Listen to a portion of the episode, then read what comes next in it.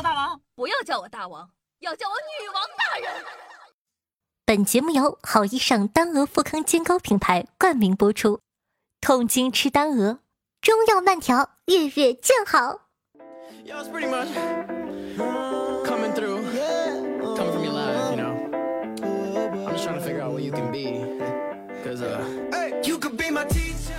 嗨，各位神仙听众朋友们，大家好，欢迎收听今天的女王又要，我是你们可爱的在深山啊修炼千年包治百病的板蓝根，谢谢夏春阳啊。那我昨天啊和小姐妹一块看港片，很出名的那个《阴阳路》系列，不知道你有没有看过呢？不得不说啊，真的是很经典的电影，同时啊也把我和小姐妹吓得那叫一个屁滚尿流。看完电影了，天都黑了，我和小姐妹呢就一边在家里吃饭，一边讨论剧情。突然呢，我的小姐妹就问了个问题，她说：“夏夏，你在这个世界上真的有黄泉路吗？”夏夏认真的思考了一下这个问题。电视剧里啊，总喜欢演人死后就会走上黄泉路，那黄泉路真的存在吗？相信啊，手机前的各位朋友也十分的好奇。虽然这个问题阴间了点儿，不过我喜欢黄泉路是吧？那这期节目呢，我们就来好好的探讨一下。既然要阴间，那就贯彻到底吧。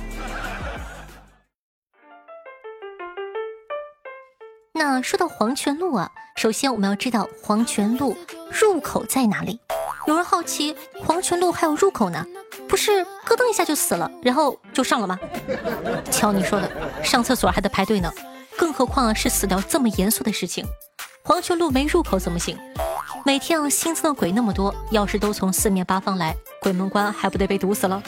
再说了，大家以为牛头马面是干什么吃的？不就是给灵魂带路的吗？毕竟新来的鬼啊都没有去过，万一走丢了怎么办？至于啊黄泉路的入口到底在哪？经过我的推测，十有八九啊是在泰山脚底下。哎，我跟你讲哈，不是瞎掰的，这可是有依据的。你们看哈。管子呢就说过：“西吴怀氏封泰山，单云云；陕西封泰山，单云云；神农封泰山，单云云；炎帝封泰山，单云云。”大意啊，就是说这些古代的先贤都在泰山进行过封禅的仪式。封为祭天，禅为祭地，意思啊是指中国古代帝王在太平盛世或者天降祥瑞之时的祭祀天地的大型典礼，一般呢由这个帝王亲自到泰山上举行。这说明啥？这说明古人在先秦时期就认为这个泰山，它可是个神山啊，可以沟通天地，而且啊受道家思想的影响，古人呢又认为物壮则老，就是我们说的物极必反，导致泰山既是古人心中的 number one，是天底下至刚至阳的地方，同时啊也是阴气最重的地方。还有更直白的，比如《后汉书》中记载，中国人死者魂归于泰山地也。所以说啊。要是地府在人间有一个黄泉路办事处，那铁定就在泰山。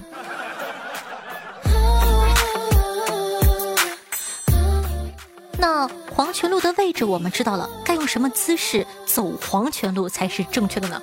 是飘过去、飞过去，还是我用托马斯回旋踢过去呢？去逛街都有探店指南，走黄泉路也应该有一个旅游攻略啥的。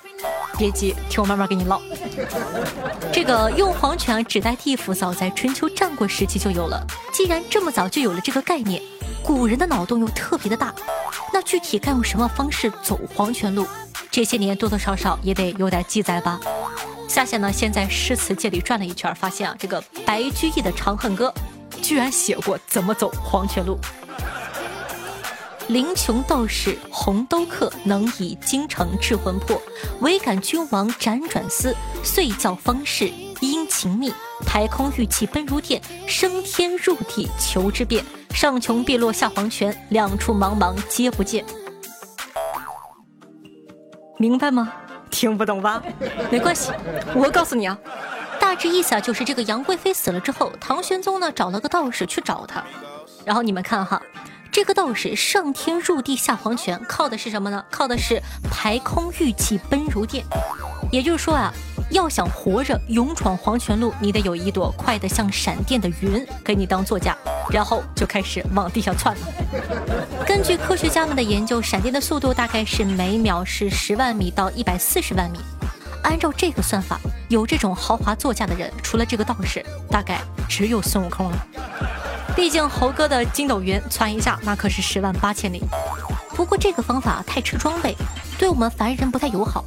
凡人呢要想走黄泉路，我觉得可以参考郑庄公。《左传》中说呀，由于郑庄公的妈妈姜氏帮着庄公的弟弟共叔段造反，郑庄公很生气，就对他妈妈说：“不及黄泉，无相见也。”意思就是啊，除非到了黄泉，否则我们两个人啊这辈子不要再见面啦！你这个坏女人。结果呢，刚说完他就后悔了。你说吧，又不能自个打自个脸。于是呢，有人就给他献策，让他呢，让他找人。朝地下挖一条直通黄泉的通道，说白了就是挖一个地窖。在隧道里见到他妈妈就不算违背誓言了。他这个方法呢，不需要什么投入，性价比特别高，一把铲子一块地，你就能拥有自己的黄泉路。那有人就问了，他咋知道黄泉路哪个方向呢？又没有指示牌给你指个东南西北的？要不咋说凡人版呢？凑合一下吧，不然你去找筋斗云。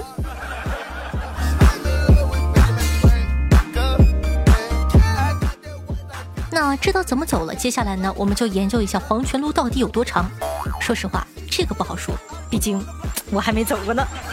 不过我们可以用科学的方法来估算一下，黄泉呢指代这个地府，也能解释为地下水，所以呢，地府呢也被称作九泉之下。按照这个字面意思来解释的话呢，黄泉路就是穿过九层地下水的通道。但是很多时候，古文里的九是解释为最多。就上不封顶。按照这个解释，九泉之下就没有那么简单了，它应该指的是所有地下水以下。而目前呢，发现最深的地下水呢是在地幔的位置，地幔呢离这个地面呢至少有八百千米。这么说的话呢，黄泉路少说有八百公里。走到头呢就是阎王爷的办公室。按照这个理论，你想想，阎王爷还挺可怜的，办公环境多差呀，本来就全年无休，周围又是石头又是高温。但是吧，地府的位置在这里，感觉又很合理。你们想一想，电视上不老演一些刀山火海吗？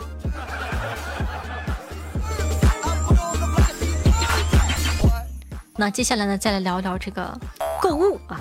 昨天看阴间路的时候啊，哦，对不起，阴阳路，发现主演呢演了很多烧纸钱的戏份。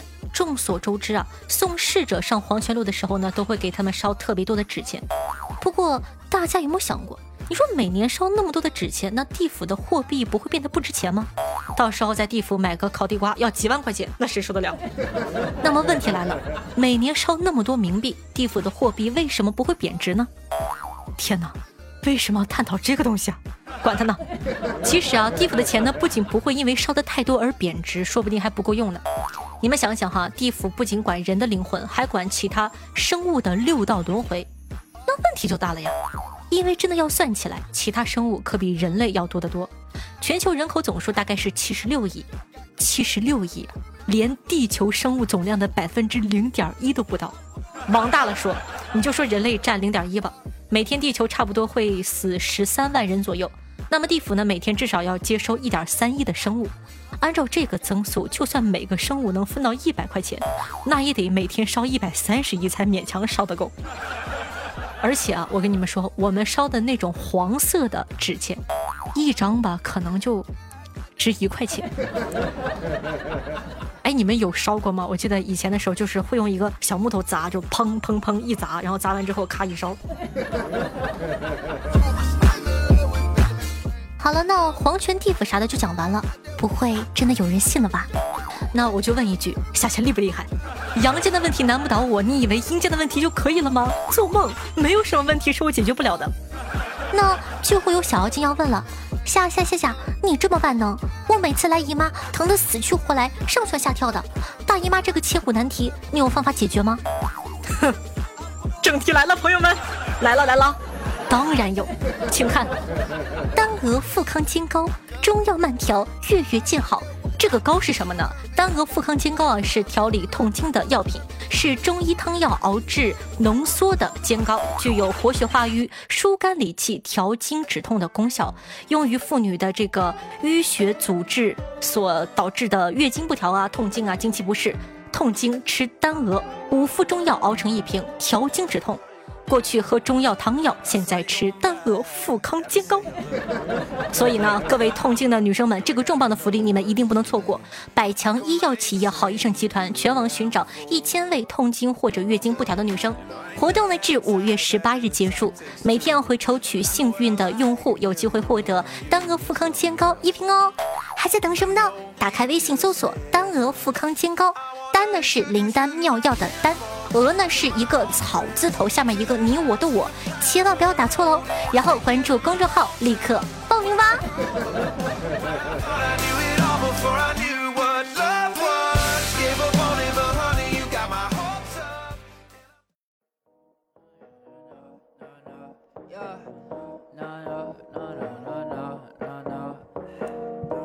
欢迎回来，您正在收听到的是《女王有药》，我是夏夏夏春瑶。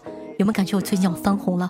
我居然连续三期接了两期广告，在这里呢，感谢我们家帅气卡的金主爸爸，谢谢金主大大的支持，我会努力的。所以说，小妖精们记得一定要去公众微信号上搜索一下，支持我们的金主爸爸哟。好的，同样的，喜欢咱们节目的宝宝，记得点击一下播放页面的订阅按钮，订阅本专辑《女王有药》，这样的话你就不怕以后找不到我喽。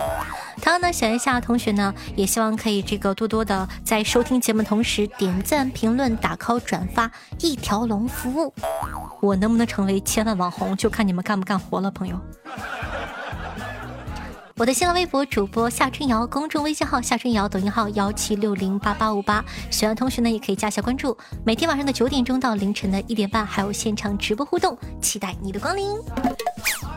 好的，感谢一下夏夏波波你哦，经常抽风浅笑。夏春瑶四月二十一日周年，爱而不得，汪大东宣下，莫意图东行 only，天机神梦对上期女网友要的辛苦的支持和盖楼，大辛苦。浅笑姐这个名字提醒我了，四月二十一号晚上七点钟，女网友要五周年，大家记得来参加哟。听众朋友二三五七八幺三五七说道：“夏夏，作为一个结完婚的人，女的来大姨妈，男的可以各种聊骚挑逗，然后等他火燃烧起来的时候，告诉他，宝贝儿，为了你的身体，你还是好好歇着吧，我忍。” 这样呢，他会有一种愧疚感啊！我的老公真贴心，他为了我太委屈了。呸！渣男不能叫人那点好的。听众朋友，面面喝豆浆，星月下说道：“当你的英语老师叫刘洪涛，老师说：‘Hello everyone, my name is 洪涛六。’你说：‘Hi teacher，我叫方片七。’”打不死你！听 众朋友，小船划过没有讲，说到山里有个寺，山外有个寺，弟子三十三，师傅四十四。三十三的弟子在寺里练写字，四十四的师傅到市里去办事，走了三十三里路就办了四十四件事，用了四十四小时才写了三十三个字。你以为能难得到我？哎！听众朋友，二九六六六四七八零说道。女王大人，请告诉我你的抖音号好吗？我在抖音里找了你三天三夜。不说了，我睡觉去了。你告诉我，我哪期节目没有打我的抖音广告？你能不能用点心听？就这一期才刚刚打过，自个听去。哼！听众朋友，小龙哥说道：“我馋夏夏的身子，怎么说才能显得不那么流氓呢？你为天鹅，我为蝉，千丝百梦饱一餐。”好事。听众朋友，有趣的灵魂说道：“即使你变成了猪，我也能在猪群中一眼认出你，大胸下。”热心听友快到碗里来回复他说道：“建国以后，动物不许成精。”有趣的灵魂回复快到碗里来说道：“纵观华夏上下五千年的历史当中，总有那么一两个像大胸下这样优秀的妖孽。”前笑夏春瑶四月二十一日周年说道。哥，这是慧眼识珠呀！读这一条，我就想跟你们说，咋的？现在在评论区开始唠家常了呢？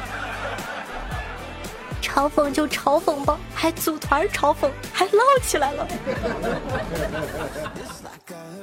听众朋友，大脸猫脸大说道：一天选美大赛找到我当评委，被我果断拒绝了。他问我为什么呀？我反问他。你见过修长匀称的大长腿吗？见过波涛汹涌三十四 D 的大波吗？见过明媚皓齿的天使般的面庞吗？见过比你脸还长的四十四码小脚吗？啥都没见过，叫我去，咱也是吃过见过的主，啥也不是。想看就赶紧去女王也要见识见识，每晚九点都在喜马拉雅直播哦。别的我不说啥，我觉得你说的都对，就这个四十四码，你是不当人了吗？听众朋友，随梦七五二零一九说道。娶妻当娶李子柒，音频当听夏春瑶，沙雕新闻开车播，绘声绘色欢乐多。图下联盟怎么加入啊？我忍不住想当图下的啦啦队了呢。听众朋友，有梦想的石锅鱼说道：“作为一个偷心贼，夏夏的业务水平有待提高啊！看你找的同伙，傻乎乎的狗姐，造作的包子，海盲牛能成才怪。”听众朋友，面面喝豆浆线下说道：“一个哥们儿坐公交。旁边一个大哥放了一个巨响的屁，完事儿呢还淡定的看着他，整得他也不好意思的就转头看向一旁的老太太。不一会儿，老太太说话了：“小伙子呀，你就别装了，我都七十多了，放不出来那么响的屁呀。”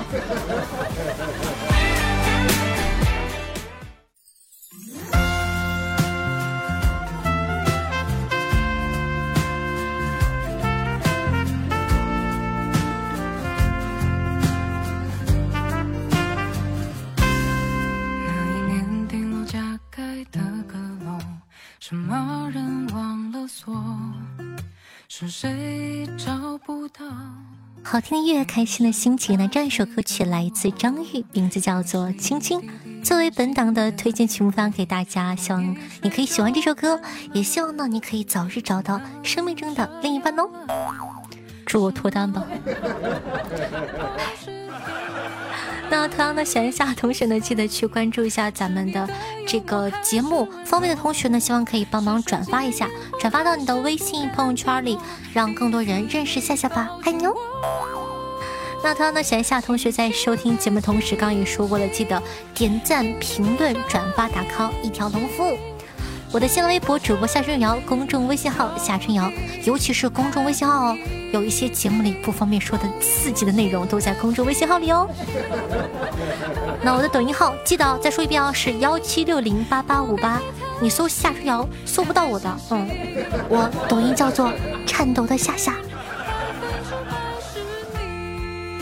好了，那以上呢就是本期节目的所有内容了。然后四月二十一日晚上七点钟呢，夏夏会在直播间里办咱们的女王有药的周年活动，希望大家可以多多支持。五年了耶，你不来吗？好了，拜拜，下期见哦。青春的苹果，香香的脆